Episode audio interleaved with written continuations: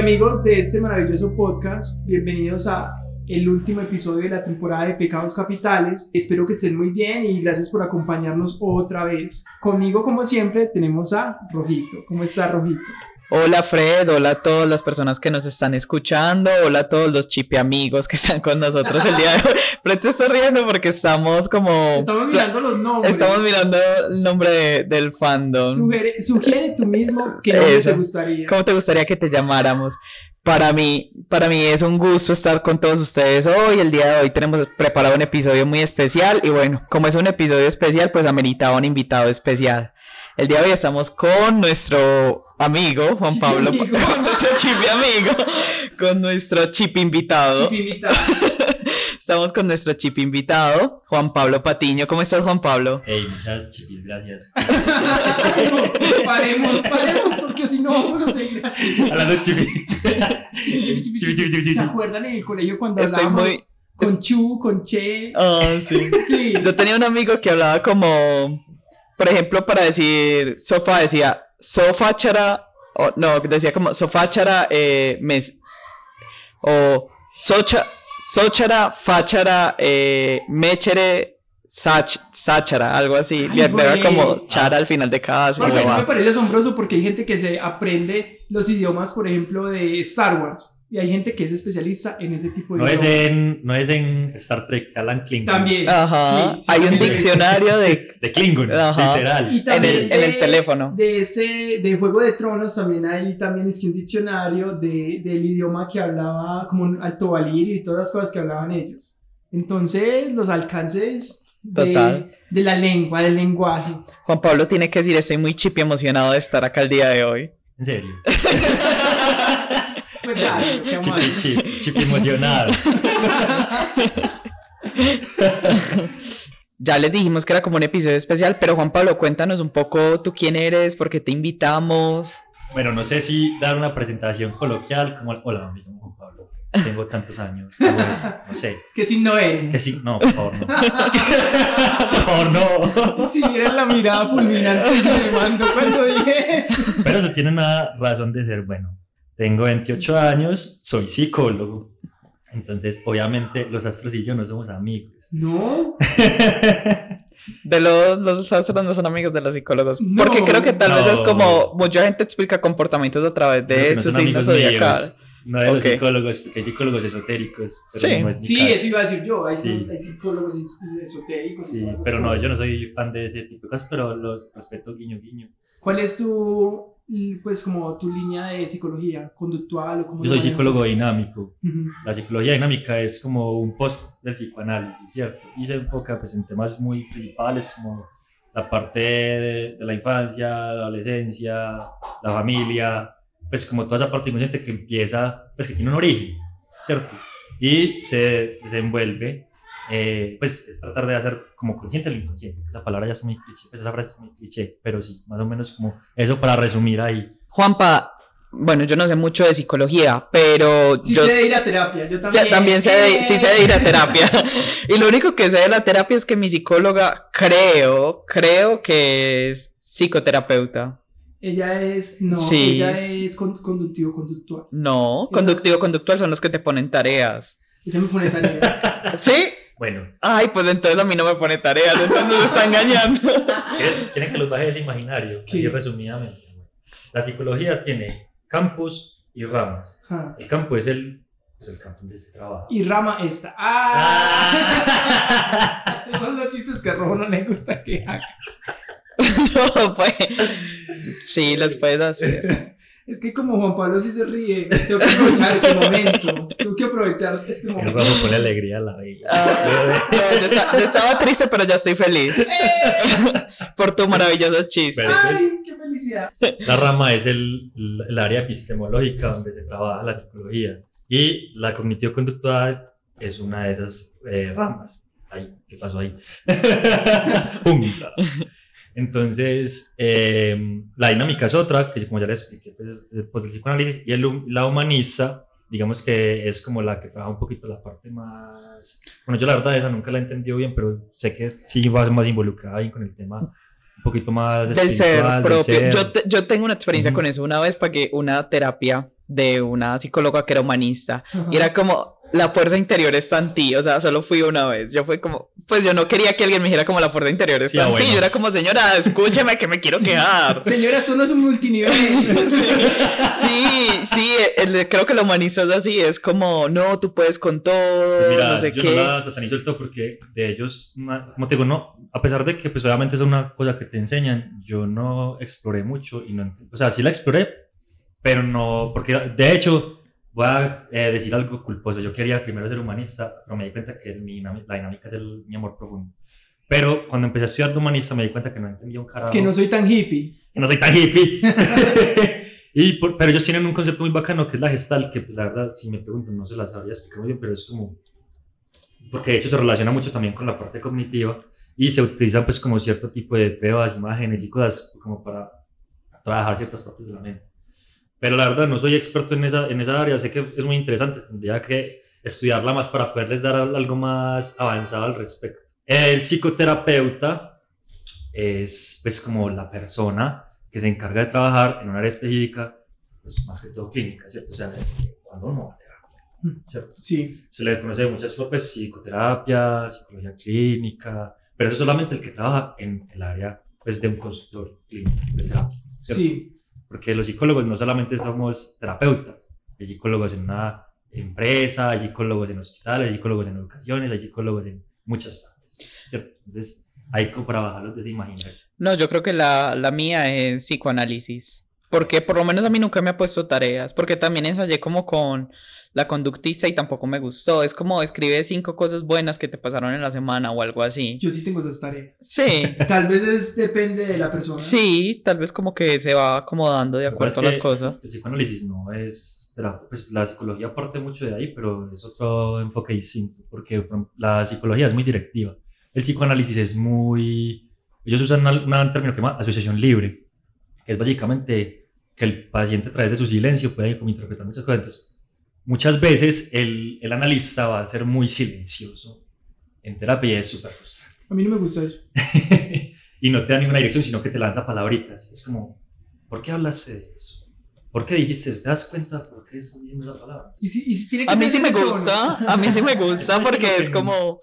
Es como, pues, cuando yo voy a terapia es para hablar de mí, yo soy la que quiero hablar y, y, el único tema soy yo, entonces hablemos de mí. En cambio, a mí me gusta la interacción, ya, yo le pregunto cosas también a la psicóloga. No, es que es, es, muy valioso. De hecho, a mí me gusta mucho que la gente me haga esas preguntas porque la gente va al psicólogo como que, ¿cómo es el psicólogo? Y ya, y no saben qué es la corriente, no saben pues, en qué se enfoca, entonces no saben si es lo que necesitan. Lo que pasa es que es muy difícil de explicar sin hablar de la teoría, pero más o menos, pues como grosso modo, es bueno que la gente se entere un poquito de eso. Entonces, sí, por ejemplo, el, el análisis es más como para la gente que le gusta porque puede ser muy crudo. Y porque a veces te pueden, ellos hacen algo que más corte, entonces por ejemplo te dicen, entraron 20 minutos y dijiste algo súper importante, digo, dejemos así por ahí. ¿Qué? ah, sí, me ha pasado. ¿Para qué? Una vez, yo creo que en el momento, lo más impactante que yo he dicho en terapia, que fue como que me di cuenta, o fue la primera vez que lo exterioricé en ese momento, que como, tan, pasa esto. Tin dijo como, vete pensando en eso, no sé qué, como luego podemos... Y es como que, o sea, yo es la primera vez que confieso esto con alguien, nunca me había dado cuenta, me di cuenta en este momento y como que me vas a mandar para la casa, ¿no? O sea, explícame ya porque estoy pensando en eso. Pero obviamente no, no pasó. Pero vos le reclamaste como, ¿y entonces me dejar así? No, porque era, pues era algo como demasiado teso, o sea, como que explicaba muchos comportamientos de muchas cosas mías y obviamente como que ya no quería seguir hablando yo tampoco del tema, entonces pues como que pero yo también le hago, le hago preguntas, pero yo no sé, por ejemplo, si a Juan Pablo le pasa o si Juan Pablo pues lo hace. Y es que cuando a uno el paciente le pregunta o cuando yo le, pues porque yo soy paciente, cuando yo le pregunto a ella, es como, yo le digo, pues, pero usted qué opina? Y ella como que nunca me da una opinión enteramente formada, sino que me dice como, pues como que se va como, bueno, yo creo, considero esto y esto, pero de todas formas siempre es más importante como lo que tú pienses, no sé. O sea, como que nunca me dice como, bueno, yo como tu psicóloga te digo esto. Nunca lo hace. Pues a ver, es que, como te decía, el análisis no es tan directivo, entonces ellos a veces no dan esa apreciación porque ellos necesitan es que tú lo entiendas. En terapia es algo parecido, pero no sí es un poquito más directivo. Sin embargo, realmente yo no le puedo decir qué hacer al, al, Ujú. al, eh, paciente, ¿cierto? Él, él es el que tiene también que sacar la conclusión, porque si no, entonces, ¿qué estoy haciendo ahí para que él haga conciencia o para que haga pues, como introspección? Ay, güey. ¿Me entiendes? Yo siento que Rojo y yo tenemos una psicóloga totalmente diferente. Sí. Sí, porque una vez yo, yo estaba quejándome. Es que Ah, bueno, Juan Pablo es la misma psicóloga. Ah, sí, tenemos una Vamos, vamos a la misma psicóloga. Ah, Entonces la vieja llega y me dice como que, ¿qué piensas de renunciar? y yo, pues muy buena idea. es que a ver, lo que pasa es que el estilo terapéutico tiene que ser diferente. Depende de la persona, sí. O sea, así el paciente tenga el mismo diagnóstico, el diagnóstico es diferencial siempre. sí. O sea, nunca una persona con, no sé, con bipolaridad, aunque hay cosas en las que encajan, siempre, pues, porque uno también tiene que hablar desde la personalidad, ¿cierto? Aunque la personalidad se habla ya más que todo, pues, como en la edad adulto, joven, adulto, ¿cierto? De todas maneras, uno tiene como unas características diferentes y unas estrategias distintas para trabajar con cada paciente. Entonces yo no le puedo, obviamente, él te va a decir unas cosas a vos y a Rojo le va a decir otras, claramente. sí. Y lo que habla con Rojo no lo va a hablar con vos. Eso es muy privado, Ujú. para el sector profesional. ¿sí? Entonces, como que le preguntas como que, ay, es que, sí, ajá, eh, Yo, es que le yo, dice a eso. Es que rojo me. Es que rojo, es que. Hablemos de rojo. y hay otra amiga de rojo que también, la que estuvo en la gula, también tenemos la misma psicóloga que ella. Entonces, ya cuando me reúna esta semana con, con Luisa, le a decir como, ay, ¿y Sara? ¿Cómo Los está?" pones, los pones al tanto. La pones al tanto.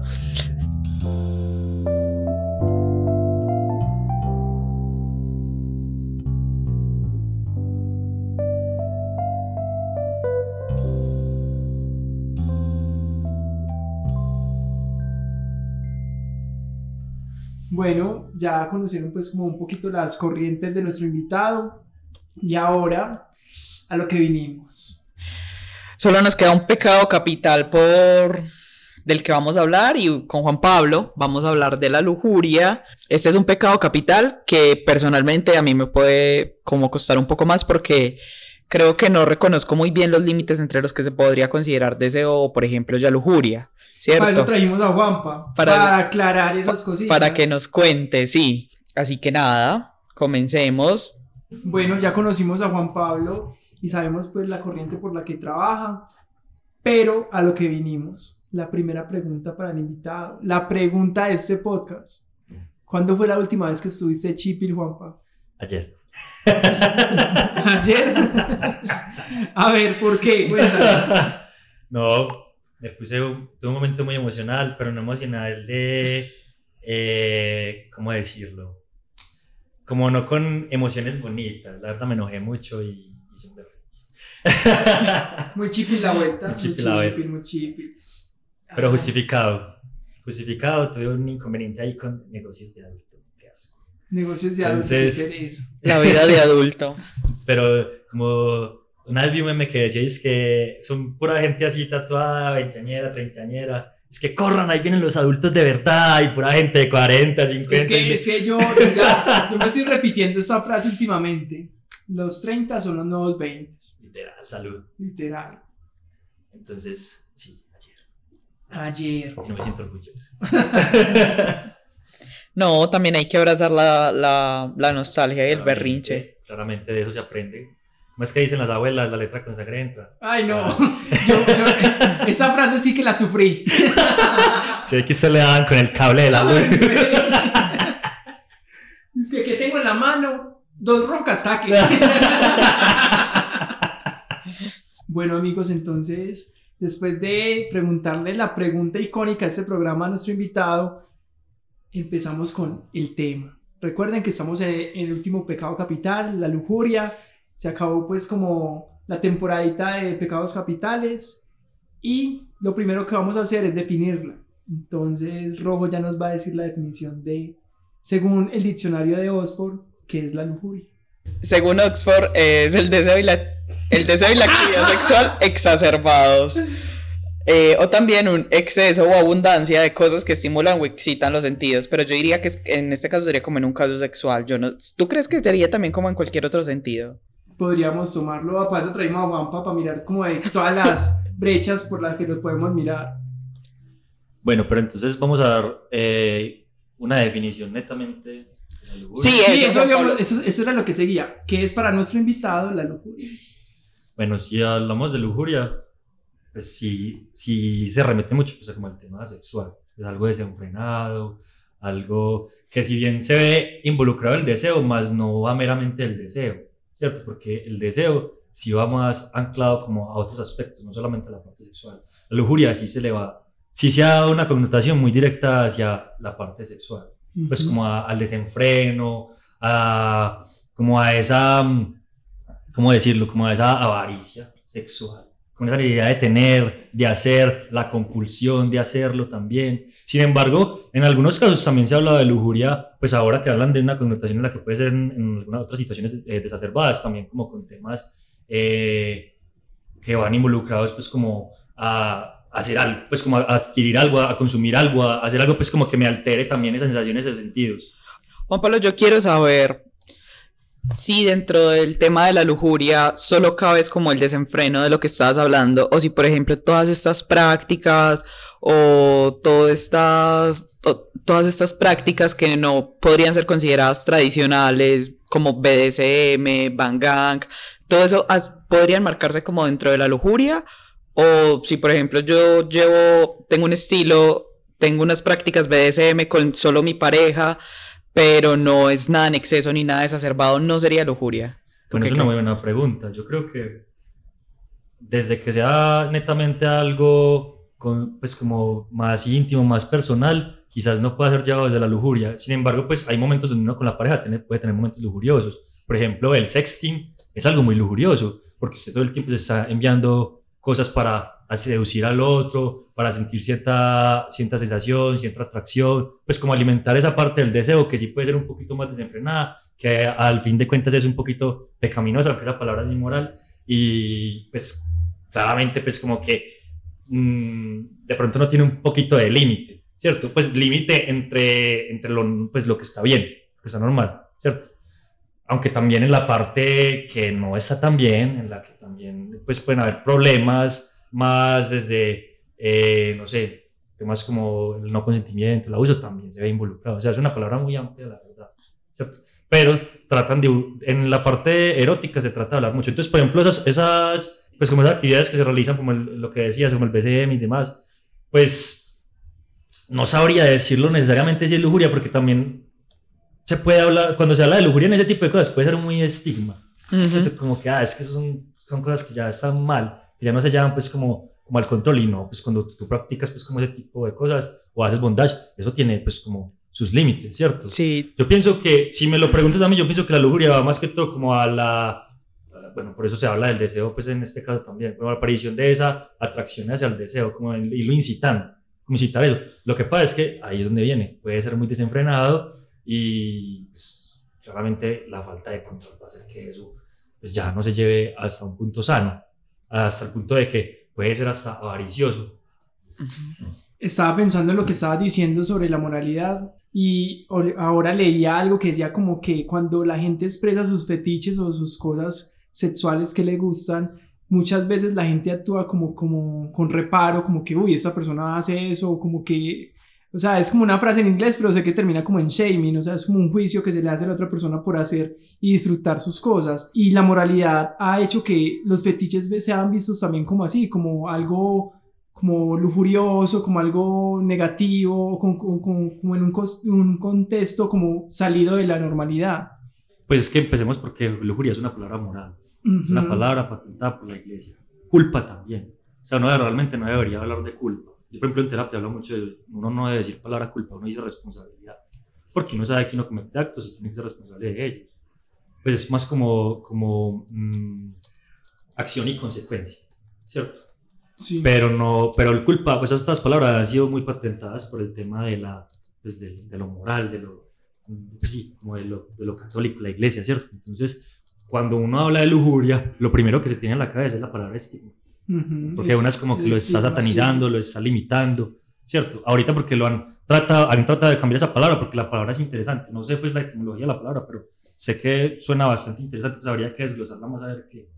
Pero sí, o sea, la primera cosa que usted le dicen cuando hablan de lujuria es que usted está muy lujurioso, es como, usted está haciendo algo mal. sí. Ujú. Entonces, claro, todas estas prácticas, cuando hablan de lujuriosas, de una vez que están, están mal, o sea, están voladas, está, o sea, las personas que hacen eso no son normales. Los fetiches son expresiones comportamentales de la sexualidad. Y desde que tengan toda expresión comportamental de la sexualidad, desde que tenga un límite y un control y no agreda a otros, es sana. Pues está bien. Está bien que la exprese. Ay, gracias a Dios. Descansé. ¿Quieres confesarte tu fetiche? ¿Qué es esto? La iglesia católica. Ahorita Roy, es que no quieres comulgar. Se puso nervioso. Uy, ¿cómo así que comulgan? Hmm. Quiero que hablemos de, de, nos vayamos al pasado, porque ese es como el tema de este, de este podcast. Así que quiero preguntarles a ustedes dos, ¿cuál fue nuestro primer contacto con la lujuria? Cuando, o sea, de chiquitos, cuando ustedes dieron como, uy, como cuando se empieza primero como a- a- al reconocimiento de la sexualidad, como las primeras, cuando descubriste la masturbación o esas cosas. Pero como con la sexualidad. Sí, como que vos viste algo y como que, ay, Ay, Güey, es que yo no me acuerdo, güey. ¿Tú te acuerdas? Lo reprimiste. pues a ver. mira cómo se puso de nervioso. Y rojo, te pusiste rojo. Vaya, Toda, vaya. toda moralista. Ventílate. La tía católica. Yo creo que todos, yo, o al menos yo, o creo que los hombres de mi edad, Golden. ¿Se acuerdan de ese canal? Sí. Que era como un soft porn ahí. Emanuel.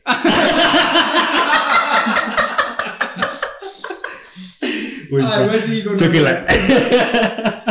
Golden era como un canal que daban como series en el día y como a las 10 empezaban a dar como soft porn, pero no era como porno así como taque, taque, taque, taque, no. Solo mostraban sino como que senos mostraban senos, y se acariciaban. Como que los contactos sexuales nunca mostraban la genitalidad. No. Era- y eran, o sea, realmente esas, esa- el soft porn, soft porn se destaca es porque tienen historia. Pues de Ah, verdad, sí, sí, no era como que Y es algo como más erótico, ¿no? Sí, era mucho más Entonces erótico. yo pensaba que tener sexo era como que, que te pasen un hielo por el cuello.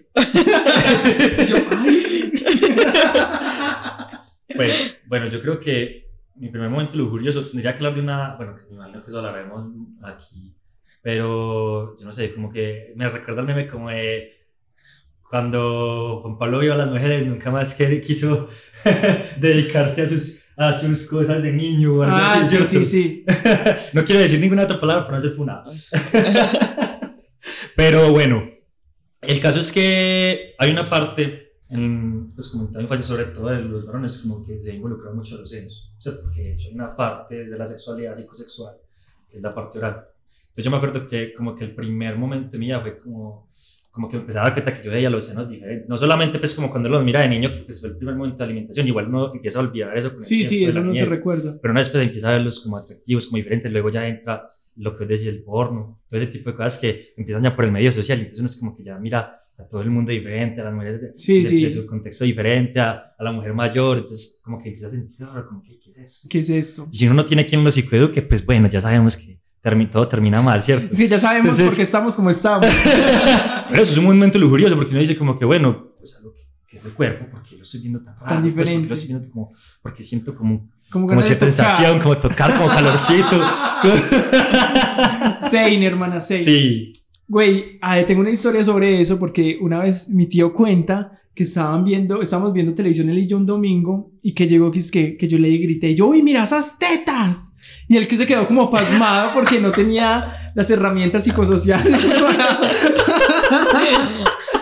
para saber qué hacer. Entonces se quedó como pasmado.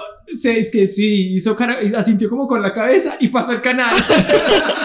Yo creo que otro momento lujurioso es cuando en el colegio, cuando estaba de moda eso del infrarrojo y el Bluetooth, Sí. que uno se pasaba porno con los compañeritos en el celular, o que sea, era un GIF era un GIF, era o se reunían en el, en que el baño medio el- segundo. Sí, por reunirse todos allá en el baño, el video, así todos como que, uy, ¿qué es eso? ¿Qué Marica, es y eso? Lo peor es que Sí. todos somos viendo, pero a, na- eh, a nadie se le para. Uno es ahí como. Sí, uno es como la curiosidad. Sí, la curiosidad. Pura curiosidad. Pero yo también hice eso, pero fue como, pues lle- llevamos como un computador al colegio, estábamos en el colegio, pero no fue porno, pues, y no fue como el primer descubrimiento, pues, como el primer acercamiento sexual, sino como que fue como un plan de amigos. Estábamos en el colegio y dijimos como, eh, vamos a ver, pero hentai, entonces como Parce, porno eso es muy de hombre. Eso es muy de hombre. Es muy de, de hecho, Sí. voy a decir algo que puede ser Los un poquito... mucho eso. Voy a decir algo que puede ser un poquito muy íntimo, pero por ejemplo, en esa edad de la adolescencia es muy normal, por ejemplo, la paja grupal. Ay, yo no he visto eso. Por ejemplo, que sí, que todos ponen, por ejemplo, en una casa ponen porno, ¿cierto? y cada cual sabe lo suyo. Y cada uno se pone, pues como obviamente está el, pre- el prejuicio, entonces cada uno con su almohadita. Es que yo me masturbo con almohada porque no soy. Pero todos son viendo una y sin película, contacto visual cosa. con mis amigos. No es como. Pero que, yo "Ey, soy- ¿cómo vas? Yo sí, sí lo he escuchado, es como... Sí, eso es un acto muy común entre los varones, pues, es, es- pues pasó. Eso pasó. Es normal. Güey, siempre había una gonorrea que tenía como una anaconda. O había uno que era el que, el que quería quitarle la almohada al otro como para hacerlo sentir mal, hacerlo Sí. sentir incómodo. Pero siempre, em, yo tenía un pelado en el salón cuando estaba como en séptimo, octavo, que siempre pelaba la cola, güey, ese marica era loco y tenía Sí. una cosa ahí gigante y, no- no- y yo era como, ¿será que esto es una panochita? ¿Qué tengo yo? Ah, Entonces, esos momentos son momentos de lujuria. Claramente, pues, ¿por qué empiezan momentos de lujuria? Porque ¿quién es el primer factor de regaño o el factor de tus papás? Si no son bien psicoeducados en el tema sexual, entonces como, gas, cochino, ¿por qué hizo Cochino. eso? Le pusieron quejas de usted en el colegio. Y pues claro, como no son psicoeducados, yo me acuerdo que, por ejemplo, en mi colegio, los chicos hicieron un roto encima del, del baño de las niñas y por ahí se metían a mirar. Como cuando entraban, cuando hacían, pues eso me parece terrible. Pues, pero es que no está, nadie, nadie te daba psicoeducación, pues como de educación sexual en ese entonces. Hasta que, bueno, un día llevaron gente que sí nos educó muy bacano. Parce, en mi colegio siempre eh, la educación sexual era que nos decían como lo- los, pues, las cosas para protegerse y ya. Y no le. Y ya, y a las niñas les dan toallas higiénicas. Y lo de las enfermedades todas explícitas y la cosa del aborto de papi, mami, Ay, no, ¿me ¿qué quitas hizo? un? Ese video en mi Brasil Uy, ese video es demasiado traumático. Es demasiado Qué traumático. A, a horror. mí me lo puso mi profesora de artística. ¿Qué? Y yo como, el aborto, y yo, y ella dijo como, el aborto es malo, y yo como, Parce, que, cha- que charro todas esas creencias que teníamos por la misma forma en que nos daban esa información. Ujú. O sea, como tan violentas ese, ese tipo de información que uno dice como que aborto, jamás. Pero yo creo que también es de la generación. A, a pesar de, pues, a pesar de las cosas, nosotros crecimos con la educación de la generación anterior. Ujú. Digamos que las generaciones actuales crecieron con lo que nosotros hemos ido educando, ¿cierto? Y con los esquemas y estigmas que hemos roto. Pero pues, nosotros nos vimos muy ligados a eso. Lo que pasa es que, claro, eso empezó a volverse un poquito más amplio, pues, en, en el compartir de los padres, de nosotros, pues, de, aunque no me gusta la palabra, pero del millennial, del centennial y, y demás, ¿cierto? Pues eso ya hace parte de ese contexto y hablar de educación sexual, o sea, es súper necesario, aunque todavía hay demasiada ignorancia al respecto, pero es súper necesario. Vos trabajas con pelados jóvenes, con niños así. Yo, digamos que mi población y mi especialidad son los adolescentes y el adulto joven, pues así como ¿Y gente para mí. cómo, cómo, cómo ves el cambio en la percepción de ellos y también como en la forma en que vos se lo expresas a ellos ¿Con respecto a qué? con respecto a la sexualidad? ¿O eso es algo que vos no manejas? Sí, claro, yo trabajé con, pues de hecho yo hice todo el diplomado en, sex- en sexología. Eh, pues a ver, lo que pasa es que hay chicos que les cuesta mucho hablar del tema, pues es que es depende del tema, ¿cierto? Si va netamente a temas de sus experiencias sexuales, pues obviamente uno psicoeduca, lo normal, y se habla directamente de experiencias que tengan, como para que bajen imaginarios y demás. Cuando se hablan de identidades de género y demás, pues uno ayuda a los chicos pues como a que eh, a liberar de muchos tabús, en algunos casos pues ayudarles pues como a que se afirmen bien como con su, con su género, con lo que sienten, también romper estigmas con los papás, que eso es un, eso es un reto, pero pues igual hay que hacerlo, ¿cierto? Pues de todas maneras eso tiene todo un proceso para que no piensen pues como que obviamente pues no eh, es una cosa pues que simplemente eh, no se está tomando en cuenta o no se está tomando en cuenta pues como las medidas psicológicas, psiquiátricas, médicas, ¿cierto? Porque eso también a veces, pues eso ahora ha generado mucho revuelo con todo lo que sale, como el tema de hormonas, el tema de, de sí, como hacer cambios de sexo, como el, que sea menor de edad, pues es un tema bastante complejo, pero digamos que uno en el- como terapeuta y más pues enfocado en esa área, pues trabaja en ese punto y como te dije, pues rompiendo mucho los estigmas. ¿Y, le- y ellos cómo lo perciben en este momento? ¿Mucho más abiertos o no? Depende también de cada persona. No, sabes que los chicos son más abiertos. De hecho, pues, a ver, por ejemplo, aunque ese tema es un poco polémico, pues ahorita el lenguaje exclusivo eso es de esta generación actual. Aunque eso pues, sí ha generado ciertas polémicas, como digo, también le ha dado apertura a que los chicos, pues, como que vean la sexualidad más amplia, pues, que ya no vean con tanto tabú, que ya vean. Porque, a ver, la sexualidad, eh, según pues, el autor que yo estudié y que me gusta mucho, que se llama Álvarez Gallú, habla de algo que llama el continuo de la sexualidad. La sexualidad es mucho más amplia de lo que hablaban de eh, homosexual, bisexual, heterosexual, sino que hay muchos, es como muchas ramificaciones. Es como un espectro muy grande. Es un espectro demasiado grande. Entonces, por ejemplo, que una persona heterosexual quiera tener experiencias homosexuales, no, no lo cataloga necesariamente como una persona homosexual, simplemente son experiencias y puede ser más acentuado a vivir esa experiencia. Como hay personas que sí se determinan de que su sexualidad es esa y punto. ¿Sí me entendés? Sí. Pero como es un tema que, a la verdad, a pesar de que es muy importante, es un poco complejo de explicar, pues no todo el mundo tiene como el privilegio de poderlo como tratar. Y digo privilegio porque es que la verdad se vuelve muy excluyente. Pues tristemente se vuelve muy excluyente. Eh, hay que, yo creo que el reto ahora es tratar de buscar formas como de poderlo hacer en que la gente lo entienda en palabras más simples. Sí. Pero entonces, personalmente, ¿cuándo fue, cuándo tuviste? ¿Solamente como cuando viste lo de las tetas o hay algo más como una historia que quieras contar? no, lo que te digo, pues digamos como la- la- lo que pasaba en el colegio, el tema de las masturbaciones grupales, el de ver porno pues como con los compañeros, mandárselo por infrarrojo, por Bluetooth. eh, y pues ya yo creo que también empieza también la presión social ahí a, a- a apoyar. Entonces, bueno, el porno generalmente siempre es por pura presión social, hasta que uno le empieza a coger como gusto. Hasta que uno encuentra la categoría específica que Ay, gusta hasta que uno uno. empieza a abrir tantas ventanas que ya escoge el video. de- Como que esto, esto es lo mío. Esto es lo que me gusta. Y uno por allá viendo unas viejas todas plásticas, todas flacuchentas, y uno como que, ah, sí, está muy buena. Sí, sí me gusta. Sí, o sea, Ay, güey. digamos que eso y también con el tema que la verdad es, es, me parece que ha sido más como una mentira que una realidad y es, por ejemplo, las primeras experiencias sexuales. Entonces, que hay chicos que dicen como que, ah, no, yo ya culié y ya hice eso. Güey, yo tenía un Y, huélame el dedo. Yo tengo, yo tengo- ay, güey, me desbloqueaste un, me desbloqueaste. A un mí me pasó lo de huélame el dedo. Pero en la universidad. Uy, no. ¿Qué? Mm, Pero Triste. usted huele el dedo. Sí, claro. claro, yo no me voy a quedar con la duda.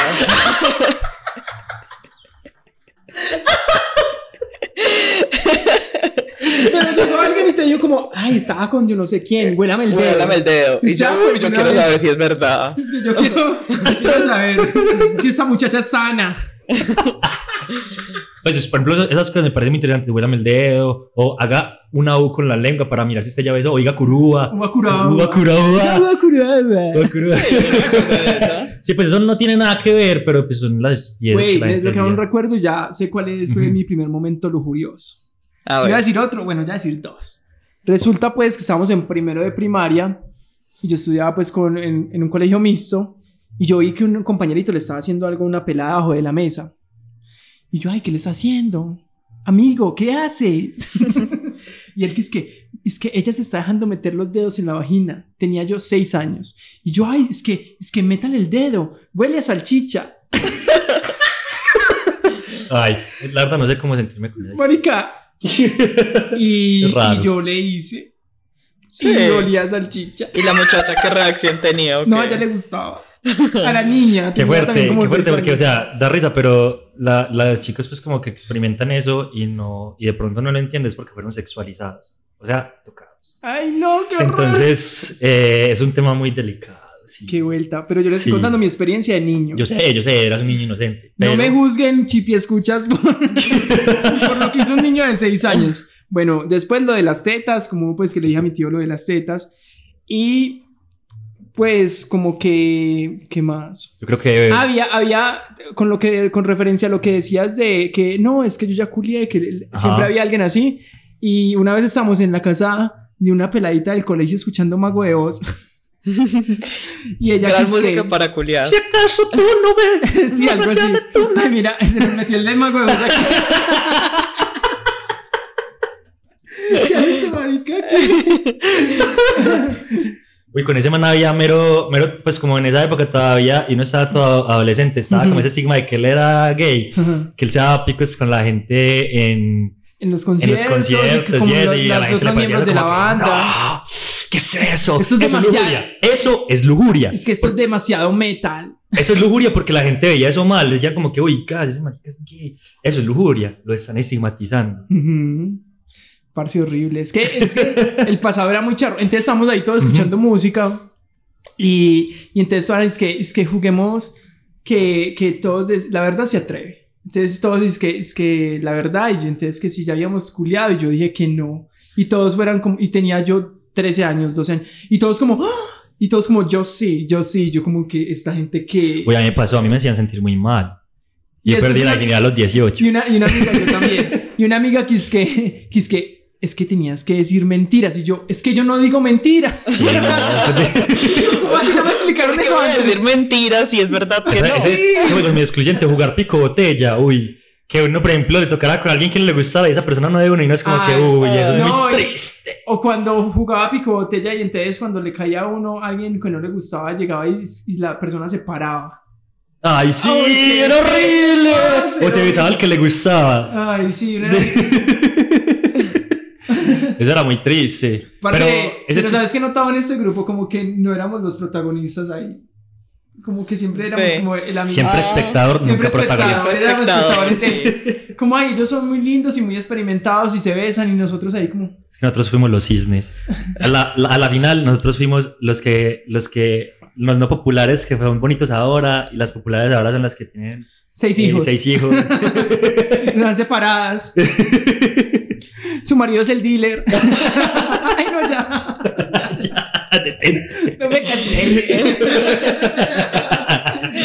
Es Pues sí. bromi, bromi. Eh, pero sabes que, por ejemplo, ese tema con la pérdida de la virginidad, que incluso muchos acceden a, a las prostitutas, pues unos es verdad, otros no, me parece muy heavy porque pues antes eso era súper normalizado, o con la prima, ¿cierto? De hecho, eso es lo que iba a decir, yo creo que otro de los comportamientos lujuriosos que uno tiene es quererse besar a la prima. ¿Cierto? quererse besar a la prima o, o con la amiga que es muy cercana, como, como los chispón que son como... ¡Ay! Ay, sí. Yo en esos días estaba, iba, iba en la moto y recordé la, la niña que en primero, que en primero de primaria que me gustaba. Una vez nos dimos un besito así como. Sí. Sí. El incesto con la prima. El incesto con la prima. Robo, vos no tenés historias. Pues es que... Pues ya contaste que viste porno con tus amigues. Sí, pero eso fue, eso fue, ya estábamos en el colegio, pero grandes, pero fue como que nos reunimos en un computador a ver hentai. Pues, pero es que Rojo dice grandes, pero ella tenía Ay, como vea, 10 espere, años. se me olvidó una cosa, qué pena te interrumpo, Rojo. Otro, de- creo que acercamiento también respecto a eso fue, no sé si a vos tocó los juegos de Juega Fácil, en la sección de adultos, Ah, sí. que que juegos porno, Jill la Sí, promera, sí, sí. Marica, me acuerdo mucho. o Tarzán de- Tarzán, Tarzán. En mi Eso es primer computador yo tuve eso.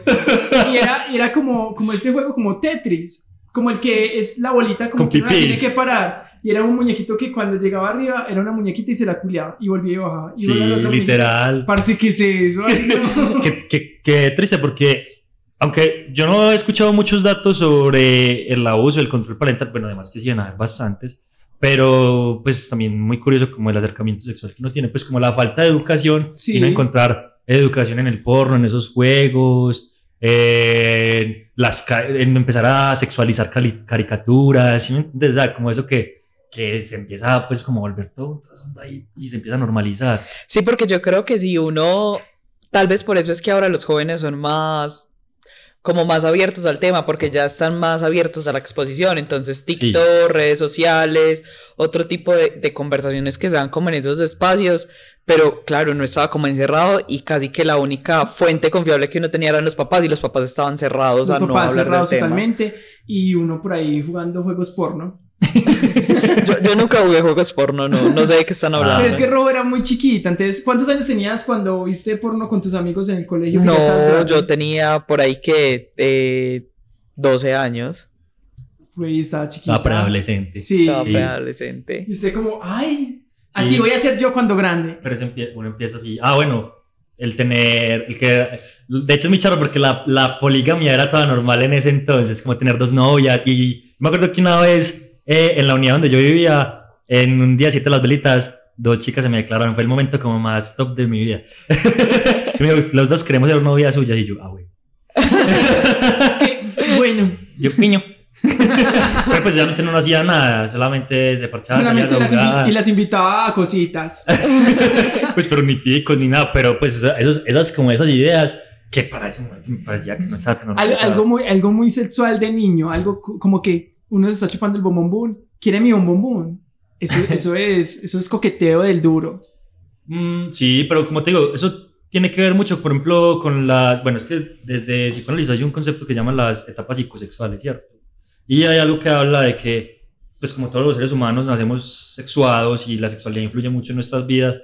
Entonces, en la parte, pues, infanto-neonato, es donde empieza como todo ese proceso, pues porque ahí es donde está- se concentra toda la información. Entonces, está la primera fase, que es la oral, que es cuando el niño se mete todo a la boca. Entonces, todo lo- de hecho, si usted se ponía a ver, eh, si usted le hace falta, pues hay datos psicológicos, tips psicológicos. Si le hace falta cosas, por ejemplo, en la fase oral, entonces la gente que se muerde mucho las uñas, la gente que muerde mucho el lapicero, que fuma, necesita tener siempre algo Pues en eso la no va boca. más como la ansiedad. Sí, pero es que eso tiene mucho que ver de ahí, porque el primer contacto que uno tiene en la vida con la sexualidad y con, pues, con todo es la madre. Entonces, como es la fase oral, es el contacto con el seno y pues el, contacto, el primer contacto y el cordón umbilical también, que bueno, que eso no tiene nada que ver con la oral, pero ese es el primer momento también que es simbiótico en, en, pues, como en, un, en un neonato, bueno, no, perdón, en un feto, ¿cierto? Pero ya cuando sale, para no desprender ese contacto con la madre que es tan importante, pues se ve que cualquier mamífero y casi que todos los animales necesitamos ese contacto inicial con la madre. Entonces, la leche materna, eh, aparte pues, de ser el primer nutriente, esa- él tiene información. Eso tiene una información que para el niño es muy necesaria. Entonces, por eso, cuando yo traje, pues yo, yo estuve un tiempo en, en maternas y decían como mamá, controle mejor sus emociones, eso le puede transmitir. Digo, pues eso tiene verdad y no verdad, pero de todas maneras ahí inflige un poco. Entonces, ¿por qué se habla de fase oral? Porque es que realmente uno conoce el mundo metiéndose toda la boca. O sea, aquí un niño se mete todo, ve algo en la, en la calle, tac, a la boca. Parce, hay algo sobre eso que, que, que hay pues una teoría que, que vi por ahí y decía que usted puede ver cualquier cosa en esta habitación, por ejemplo, y todo usted sabe cómo se siente con su lengua. Güey, vea. Está ya ¿Cómo se no llama? sé No había escuchado de ello, pero... Güey, pero sí, o sea, usted puede ver cualquier cosa y usted sabe cómo se siente, más o menos cómo sabe. Hmm, está interesante esa concepción. Puede ser muy sugestivo, la verdad, pero Pero también tiene mucho que ver, lo que, lo que escuchaba era que tiene que ver mucho con la fase oral, que Ah, porque como todo nos lo metimos a la boca, Sí. ya tenemos esa memoria. Bueno, tal vez no con todo lo que usted ve, pero sí con las que usted ya tiene memoria, pues como pues, gustativa, olfativa, pues todo ese tipo de cosas. Entonces, bueno, esa es una de las etapas. La otra etapa que sigue es la anal, que dice que pues, el otro momento de placer donde uno pues, experimentó en esos, en esos momentos de la infancia es con la retención y expulsión de esfínteres, o sea, pues de sólidos. Porque es que realmente, pues, quien no disfruta ir al baño, parce, echarse un, ahí un, un del dos, a mí no me gusta sentadito. en el baño. Uh, Pero es que no, no tanto por en sí hacerlo, sino por, por el tiempo. O sea, siento que estoy como no haciendo nada. Ey, ve al psicólogo. Luis, esta semana hablábamos. Lo que pasa es que yo pienso que es un momento muy de descarga, entonces cuando uno entiende, pues como descargue, el fogueo, eso que es tan, pues, tan tranquilizador, ahí también se descubre, se descubre, ¿cierto? La otra Sí, fase... apropiate de tu popó. Adiós, popó.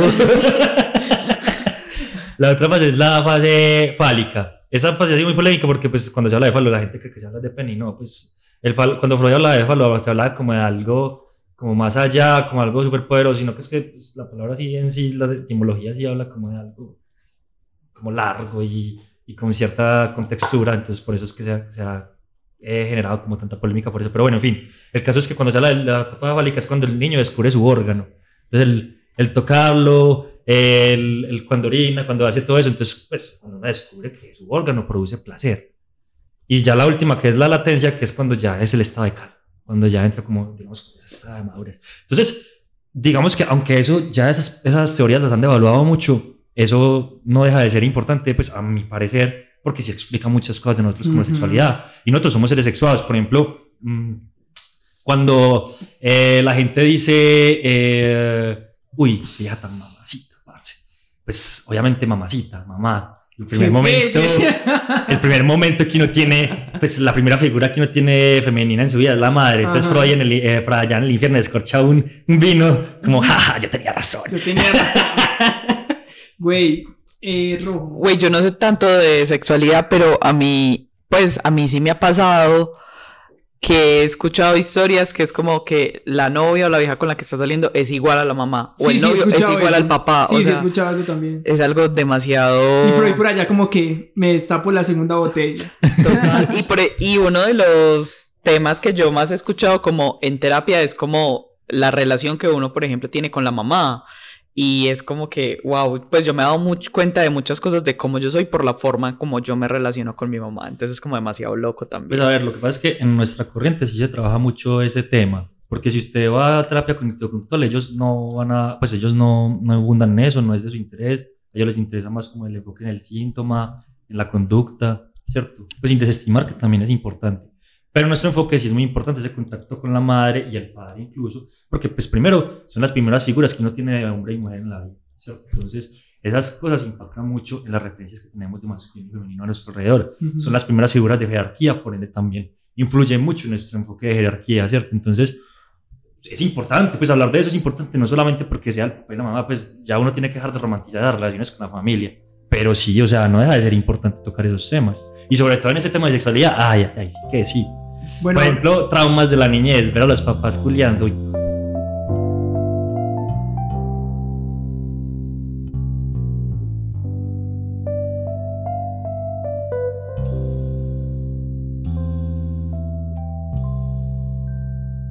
¿cómo fue la educación sexual que ustedes les dieron en, en relación con la lujuria y con la sexualidad? Pues a ver, eh, como te estaba diciendo ahorita, como eso es puro estigma, pues yo pienso que era... Pues la verdad, en mi casa, afortunadamente yo tuve unos buenos papás que me educaron. Bueno, es que tengo que dar un dato, mi papá también es psicólogo y sexólogo. Ah, Entonces- ese man ya tenía el trabajo medio hecho. O sea, nosotros estábamos al principio de la carrera y ese marica llevaba 3 kilómetros. Tengo que aceptarlo, yo leo mucho a mi papá. Ah, no, marica. Eh, y pues como obviamente pues mi mamá también fue la pareja entonces mi mamá también tenía muchas, pues aprendió muchas cosas de él, ¿cierto? Entonces, claro, mi papá me enseñó mucho sobre lo que era sexualidad desde muy chico, sobre lo que era la comunidad LGTBI, lo- eh, pues muchas cosas respecto a sexualidad y, y- y la verdad para mí fue un gran apoyo porque yo nunca crecí con ningún estigma de, de Mira, Cuca, parce. Pues ¿Qué es- se siente? Cuando grande quiero ser tú. Muy deconstruido. Era chimba. Parce, yo me crié con mi abuela. Entonces, lo mío fue en un contexto muy de culpa, muy de sentirte mal por tener conductas sexuales, muy de la religión te prohíbe esto, esto y esto. Entonces creo que fue muy limitante. Tanto así que como en la casa, en la casa hubo como un castramiento sexual para todos. Como mi abuela no tenía pareja, entonces nadie podía, pues como que era un tema muy tabú y como que nadie hablaba de sexo, no era un tema que se recurriera. Tampoco, una vez creo que a una, a una tía la encontraron como haciendo algo y eso fue horrible. Mi abuela casi se muere porque estaban cometiendo pecado y eso fue terrible. En mi casa no habían piezas. O sea, como que todo el espacio era abierto. Era un loft. Era un loft, era un loft de gente pobre. un prof.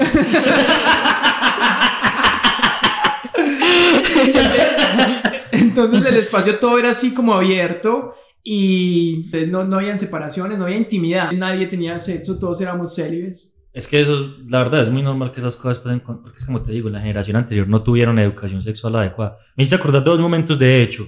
Pues en, en mi casa, pues, si se habla normalmente de ello, mi abuela fue una mujer muy dulce, muy tierna, obviamente muy regida por la iglesia, pero entonces ella no decía nada, pues igual uno no tocaba ese tema con la abuela. Pero por ejemplo, mi papá, yo me acuerdo que en la casa de mi abuelita a veces llevaba estatuas grecorromanas, tú sabes que las esta- estatuas grecorromanas son muy desnudas. Entonces mi abuela como que, como mi abuela era de las fanáticas que co- que coleccionaba cristos, así que era súper miedoso Uy, la habitación, pues veía esa estatua y pues como que le generaba cierta molestia, entonces la vestía. Le ponía ropa. Sí, le ponía ropa así. Y David ahí que es que todo triste. Y me hice acordar de otro momento con unos compañeros del colegio, pues realmente eran amigos de la unidad, la verdad eran bastante pupis. Y Es que mi, mi papá era psicólogo, pero yo no soy pupi. pues yo no soy pupi. No, yo no ¿ok? soy pupi. bueno, yo me crié en un contexto pupi, lo acepto. Ah, Pero, a ver, eh, gracias a mi papá, no, no soy pupi. él, me, él me enseñó muy bien. El caso es que en ese contexto donde estaba, yo me acuerdo que los chicos una vez satanizaron a una chica porque la habían pillado metiéndose el dedo en el baño.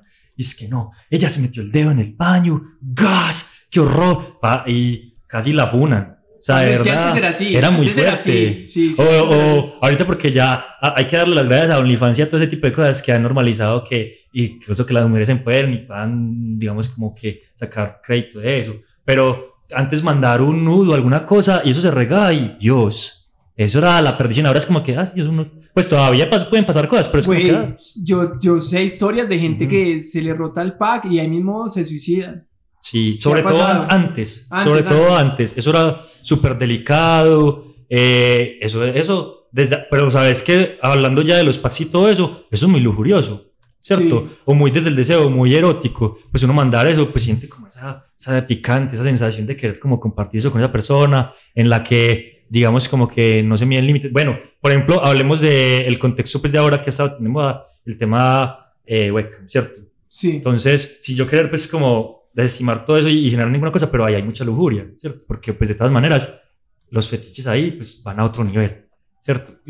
Afortunadamente, todo eso es muy regulado, a las chicas las cuidan mucho. No, pero sí conozco historias también de chicas que dicen como que hay clientes que les piden cosas muy locas y es mucha plata y es como que Sí, hacele. lo que pasa es que, claro, eh, hay, yo creo que hay, ahora deben haber muchos temas que no tocan porque deben ser muy delicados. Menos mal ya ahorita le meten la mano a eso con el tema de la salud mental porque, pues, o sea, esto es, es ver, digamos, como cosas fuera de salir del honor. Pero te digo, siempre el tema del fetiche, desde que sea consensuado, desde que sea eh, sano, desde que sea, y sano no me refiero pues como al tipo de práctica, sino más bien como que no hiera a nadie. Desde que no se hiera a nadie y todo el mundo sea respetado y realmente sí se disfrute, está bien.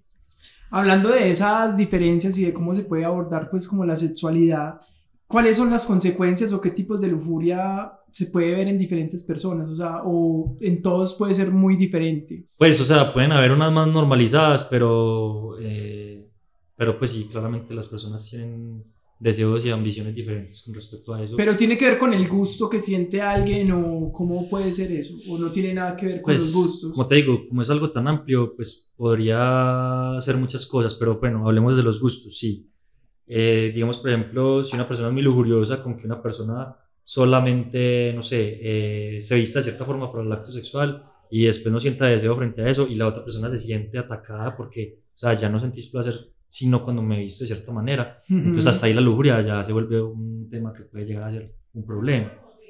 Entonces, en ese tipo, como en ese tipo de prácticas, cuando ya se llevan al extremo, cuando ya se fatiga al otro, o cuando ya llega un punto en el que, como yo te decía, por eso te digo, siempre tiene que ser consensuado y con límite. Si no, o sea, todo sin límites siempre se va mal, siempre termina mal.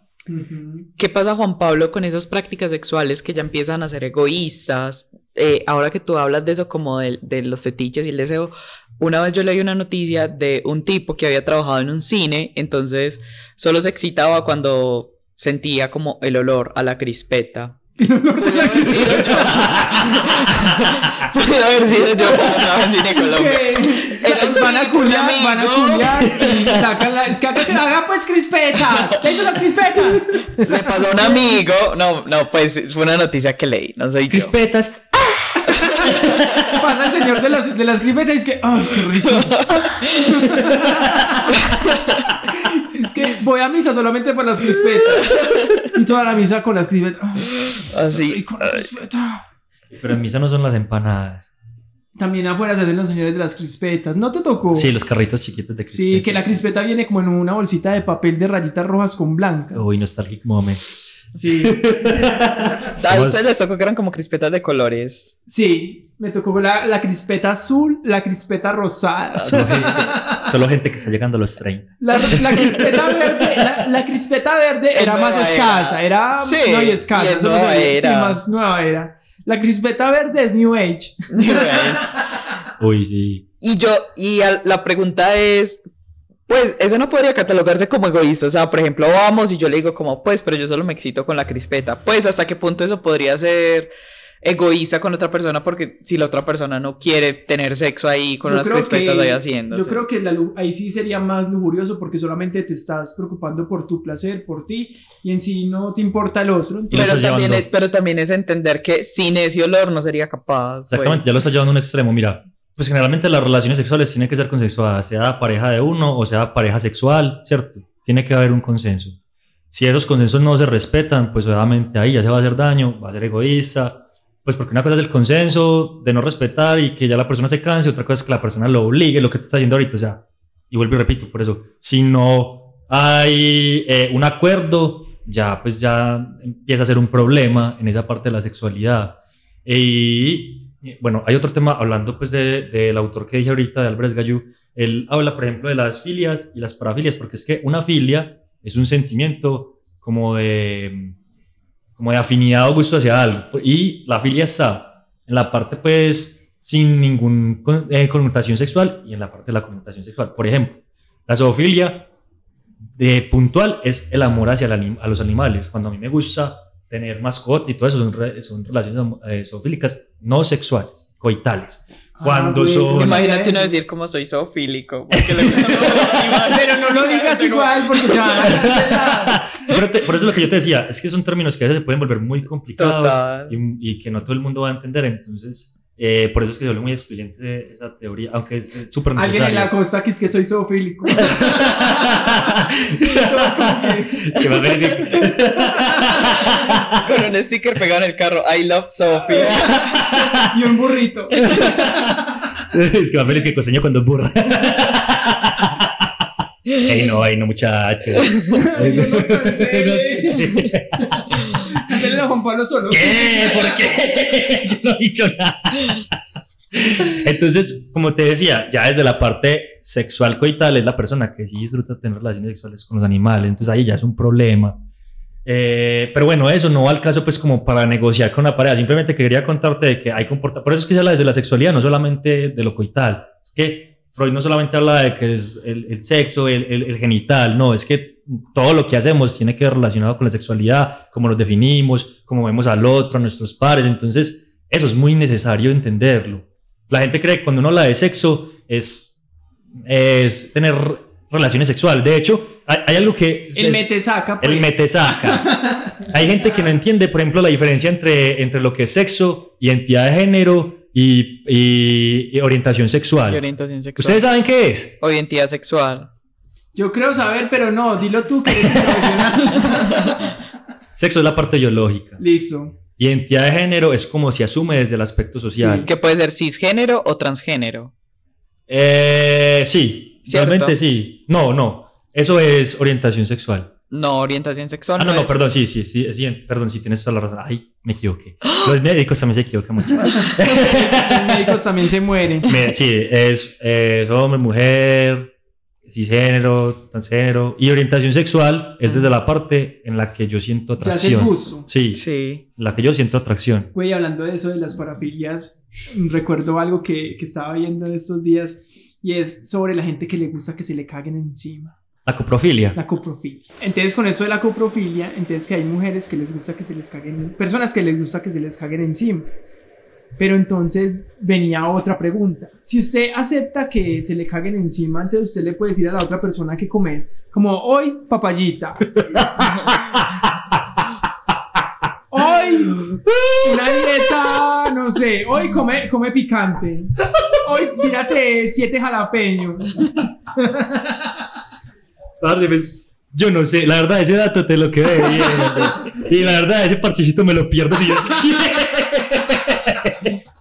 Pero, Pero, pero si te, te van a cagar encima, pues lo mínimo yo no, que hagas es yo no que creo, yo no comer. creo, pero puede que haya excepciones, porque por ejemplo, para, para el sexo anal, vos sabes que es la ducha, ¿cierto? No, Pues yo tengo ducha en la casa.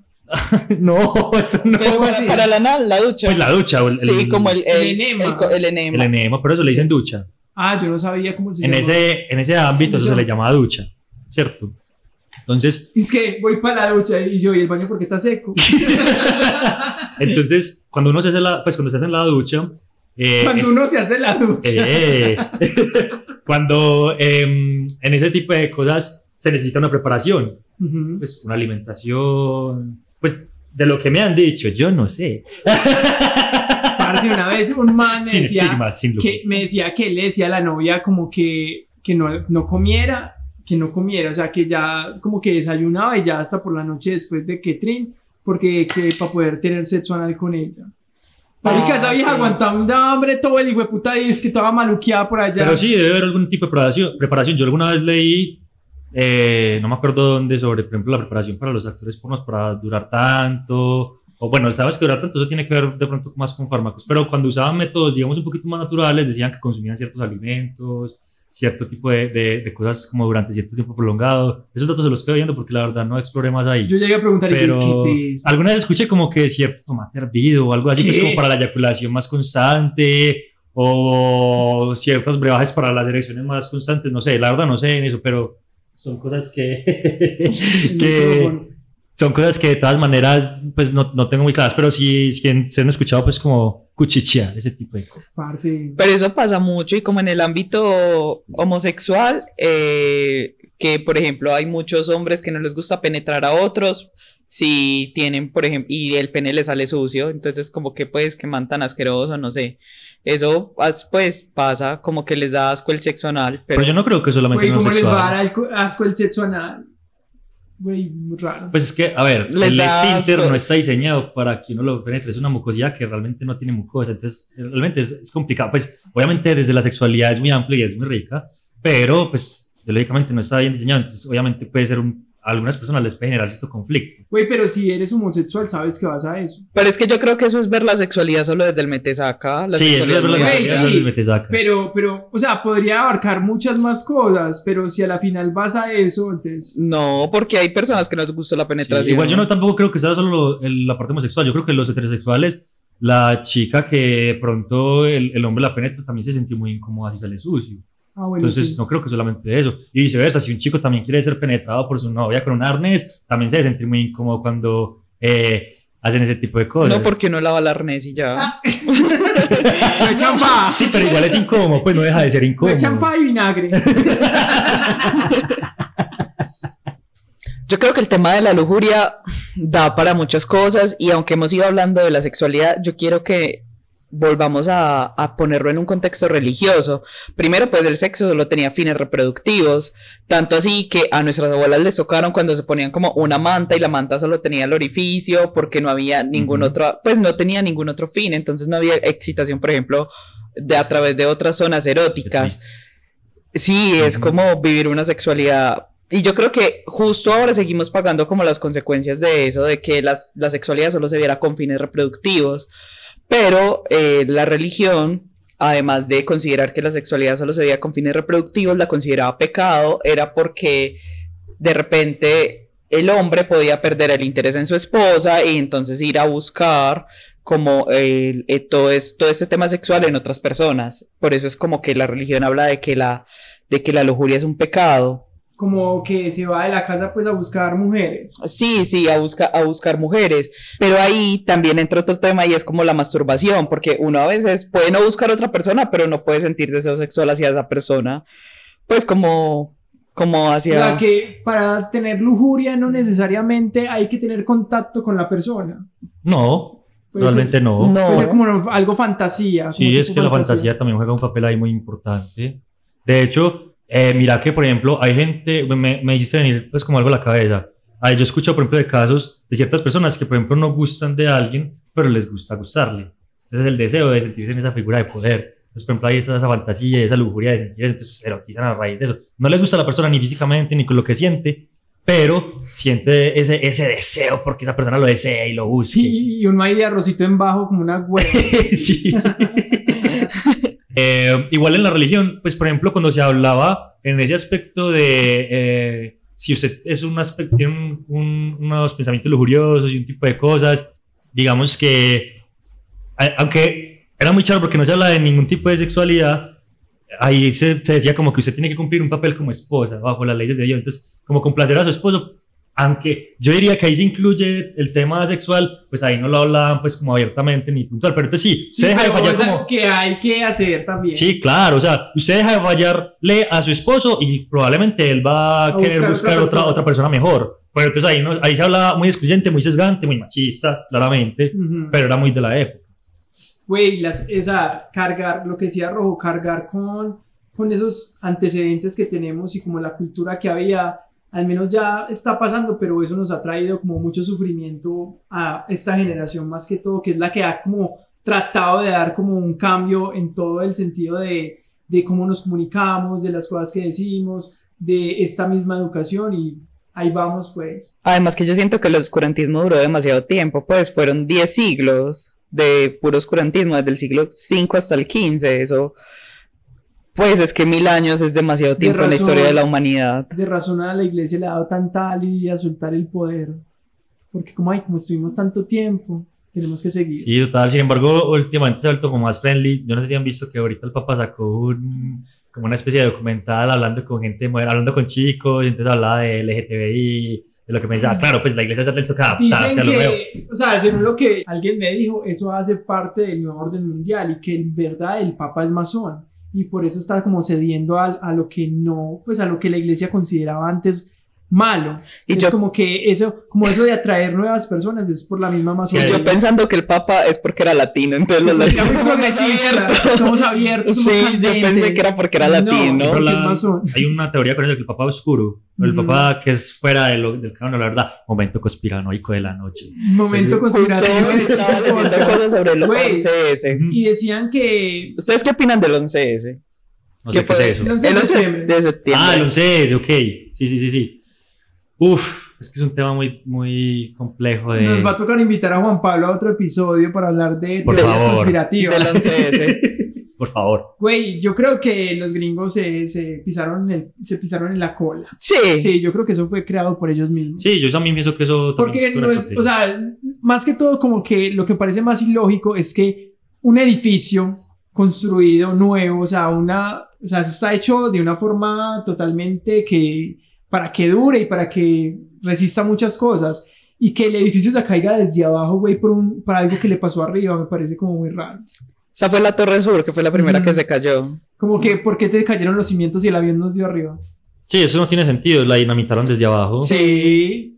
Eh, pero estamos Ay. hablando de lujuria o de qué, no entiendo, eso es lujurioso. Hablar de esos temas por necesidad, por querer satisfacer la Sí, necesidad del, del deseo sí. de saber qué pasa, también es lujuria. Eso es lujuria, sí. Uy, a mí ese tema del 11S me, me, me, me- De vez en cuando, pues, o sea, como que yo tengo temas a los que vuelvo. Y, eh, y hoy estaba como viendo videos de YouTube y eran videos que ya había visto y los volví a ver para recordarlos. Rojo súper preparada para el episodio de. Total.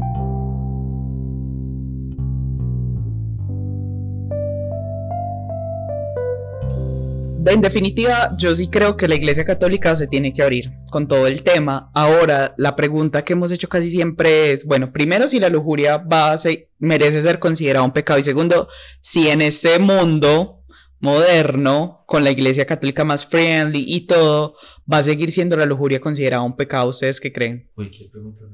Yo creo que yo, yo no puedo dar una opinión de si se puede considerar pecado o no. Pues que yo, sí, o sea, yo pienso que si uno... no- Ay, no entendiste, espere, no entendiste la referencia. Es mía. Sí, no, Ah. que eso fue lo que dijo Sara en el episodio. Es que Ah. yo no tengo la moral para decir sí. Sí. No, yo sí tengo que decir, oigan, pues. Ah. sí, papá. Ah, esa no era tu respuesta real. No, era para que vos te acordaras de eso y no te acordás. Sí, sí, me acordé. Ah, hubiera dicho ah. Hubiera dicho ah. No, parce. Bueno. Sí, Pablo. Pues a ver, como yo dije ahorita, pues porque yo, creo que si uno... Espérate, yo dije, ese Fred como está de, de raro. Pero, como yo dije ahorita, pues como la lujuria y la culpa son palabras muy eh, desde la moral cristiana y demás. Entonces, por ejemplo, yo que ya no trato de no decir culpa, sino responsabilidad, yo creo que cambiar la palabra lujuria sería mejor por exceso, desenfreno, que ya no sea algo pues como que eh, pues esté por fuera de los límites, ¿cierto? Entonces yo la verdad no, pues desde mi contexto yo no usaría la palabra lujuria para referirme a esa parte, pues porque creo que sí, si seguimos usándola en, en el punto la gente lo va a seguir interpretando desde la moral cristiana, moral Ujú. religiosa. Entonces pues para mí creo que, pues, a mí me parece que está más acercado a eso. Me gusta y me parece muy bien lo que dice Pablo, como ya desligarnos de esta idea religiosa de que lleva siempre a la culpa y tomarlo como desde tal vez el exceso que se podría tener. Pues no, ya lo dijo el profesional, ¿yo qué? Hay que esperar a ver qué sucede entonces con este papa que está más friendly, con los papas que vienen. No, el Papa New Age. el papa New Age. Ojalá sea un latino. Yo estaba convencida, yo estaba segura pues que era porque el papá era latino y yo hice un latino en el poder, no sé qué, más relajaditos. ¿Qué pacho es argentino? Yo dije nada, pero bueno. Eh, yo creo que es hora como de ir cerrando. Siento que Llevamos nos... como mucho tiempo y siento que se fue demasiado rápido. Sí, sí, se fue muy rápido, siento que nos hemos extendido mucho y, y yo creo que le agradezco mucho a Juan Pablo porque a fin de cuentas como todo este tema y todos estos temas de, de la sexualidad son bastante difíciles de tratar y uno muchas veces no los entiende justamente por esa falta de educación. Sí. Pero como cuando los hablamos así, como cuando los hablamos con una persona que hizo un diplomado en sexología y todo, me parece interesante cómo se pueden empezar a dar esas miradas acerca de la sexualidad y cómo se, se pueden empezar a dar esas preguntas y cómo incluso nosotros mismos a veces entendemos la sexualidad desde la culpa o desde la responsabilidad, lo que dice Juan Sí. Pablo. Como cuando Fred me preguntó y yo me puse súper roja, pues es como que sabiendo que Roja estamos Roja se puso Roja roja. Ay, me da como calor. Sabiendo que estamos como en este ambiente y todo, pero, pero igual es entender que nosotros estamos criados bajo preceptos católicos en un mundo occidental, que es un mundo casi que exclusivamente católico y bueno, eh, así que verlos desde espacios así es como muy nutritivo y enriquecedor. Y mucho más tranqui, mucho más libre. y Pues muy bacano toda la experiencia, pienso yo. Muchísimas gracias, Pablo. por Gracias a Juan. Pablo. Muchos chipi de nada. ¡Ah! Eh, Estamos chipi contentos. estamos chipi Ya saben, para que pongan la canción de Sistema Solar. Ahí es. La de Chipi Chipi, la de Chipi Chipi, Chipi Chipi. Hay, que, preguntarle si nos dan los derechos. Ay, no, ya. Por eso cinco segundos de canción. Ya. canción mal cantada. Y ya estamos demandando. Todos los del sistema solar hay como. mm, Como que es maldito podcast. Pero si, pero si nos cancelan, tal vez ganemos dos o tres seguidores más. El efecto polémica. Claro. Sí, claro. Bueno, muchísimas gracias a todos los que escucharon este programa. Muchísimas gracias a Pablo otra vez por acompañarnos. Aunque la semana pasada nos quedó mal. Pero, pero bueno, sin rencor. Ay, no hay que estar haciendo un chipi. Chipi, chipi. Total. Rojo. No, muchas gracias a todas las personas que nos escuchan. Eh, si quieren, pueden seguir a Juan Pablo en sus redes sociales. A ver, de sus redes. Bueno, si están buscando psicólogo, no, me pueden seguir en arroba psicocid-p, psico, cid, C-I-D, Arroba guion bajo. ah, guion bajo. y en su casita en Barbosa. bueno, en ese momento no está para el público, pero Aldebarán es un lugar muy bonito. Eh, Eso. También pueden seguir- no olviden seguir al podcast. eh, aparecemos como arroba chipilpodcast, eh, tanto en Instagram como en Facebook. Y si quieren seguir a Fred, lo pueden seguir en. el Carefred en Twitter. Síganme, por favor. Bueno, muchísimas gracias Doy por follow back. Por ahora. Después, cuando la fama me alcance, ya. Como Cuenta privada. No, no me va a dar, no me va a dar. Muchísimas gracias por acompañarnos el día de hoy nos vemos en una próxima ocasión. Se acabó la temporada de Pecados Capitales. ¡Eh! Un aplauso. ¡Un aplauso!